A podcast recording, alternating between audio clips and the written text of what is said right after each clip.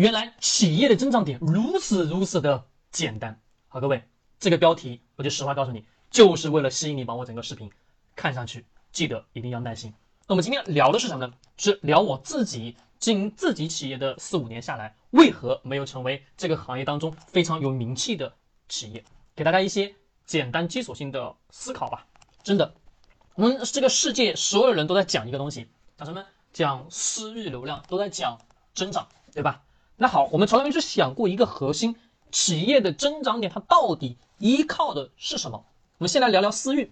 很多人讲企业的增长点就是得要靠私域，对吧？把私域的流量去运营好，把服务体系所有东西都做好。那各位看似完美、看似很好的这种模式，但是我们回头仔细再去回头想想，那个东西对你来讲真正的能持续性的增长吗？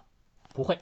当你私域里面有一千个用户、一百个用户，甚至什么上万个用户的时候，的确那个交易流水足够足够的大吧？对。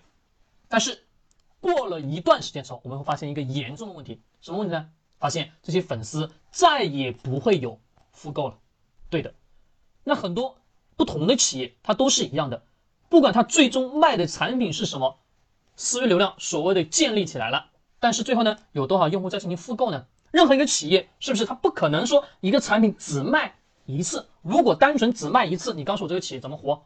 活不了。那这种企业很困难，为什么很困难？它需要持续不断不断去拉新客。对吧？也就是说，我们今天互联网时代当中，就需要不断不断去获取新的用户、新的流量进来，才可能让企业去增长。但是，互联网时代当中，我们又有一个问题出现了：现在流量的顶端是不是已经到了？没错。那我们想怎么去增长呢？难道我一直得要去拉吗？拉客户累不累？累啊！但是我们从来没去想过一个问题：我们私域在这个里面怎么样？什么让客户持续不断的进行复购？大家会说服务做好了，客户就会去复购，对不对？就是不是的。我们从另外一个角度来讲讲，其实现在的私域流量体系，我们大家会认为很好，其实都是表面的繁荣，过了一段时间都没了，该复购的没有了。那想想接下来这条路，企业的增长到底怎么走？这个时候我们需要什么？结合今天市场当中什么东西啊？商业思维的投资角度。为何这么来聊呢？我们要想想，我们今天市场当中哪些企业是真正的好企业？站在投资人的角度。不管一级市场还是二级市场，对吧？那好，一级市场我们首先去投的是这个创始人的想法，他的这个点子很好，对吧？能把它做大做强这个一个路径，好，OK，投了。但是呢，所以各位，所有的风投人、所有的投资人都会看一点，你能不能把它变成品牌，对不对？是的，就是很简单，你的这个产品做到一定程度之后，你能不能成为你这个小众领域当中的品牌，甚至说领军的人物？如果能做成，好，OK。那我想，我投的这个钱一定能挣钱。那好，各位，我们在买今天上市企业的二级市场的股票，也是一样的逻辑。我们首先得去思考，公司卖的产品是否足够的好，对吧？那好，这个产品足够好的同时，是否有自己的持续性的品牌？品牌才是这个世界上最强大的私域功能。为什么呢？因为我们今天讲的私域的运营，把粉丝导到什么？我们的微信，对吧？这个客户端。那各位，这个过程当中其实也是什么？只是一小段的时间，但是用户买了一次后，第二次会买吗？不一定，对不对？那好，我们要想想，我们自己在买一款产品的时候，是不是我们首先会去选择品牌，对吧？我们买一样东西，买一次、两次、三次、四次、五次，甚至十次、二十次、三十次，我们真正的点是什么？那或者是我们有了大量的复购的需求，复购需求是存在，是什么？是产品自己本身所存在的复购需求，以及我们人对于一些特殊产品的。需要的一种什么本能？那好，这些完了以后，我们抛开它不讲，我们自己再去想想，我们买一款产品，真正的我们选择它的理由是什么？更多的是因为品牌二字。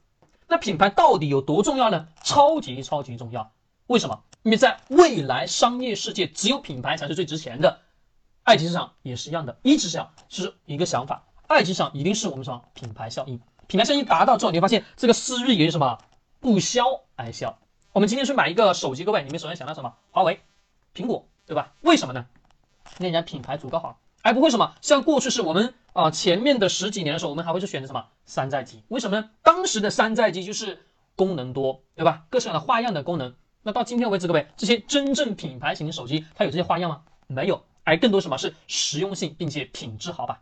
对的，你会发现，你们说苹果推出来新款的手机，各位，它需要去营销吗？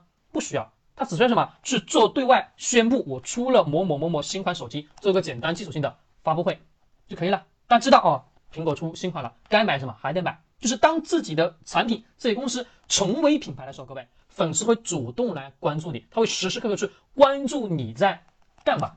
各位，这个时候是形成品牌势能了，形成品牌势能才是一个企业的真正的增长点，而非大家现在一直在做的所谓的私域流量。关注我，更多的深度知识干货。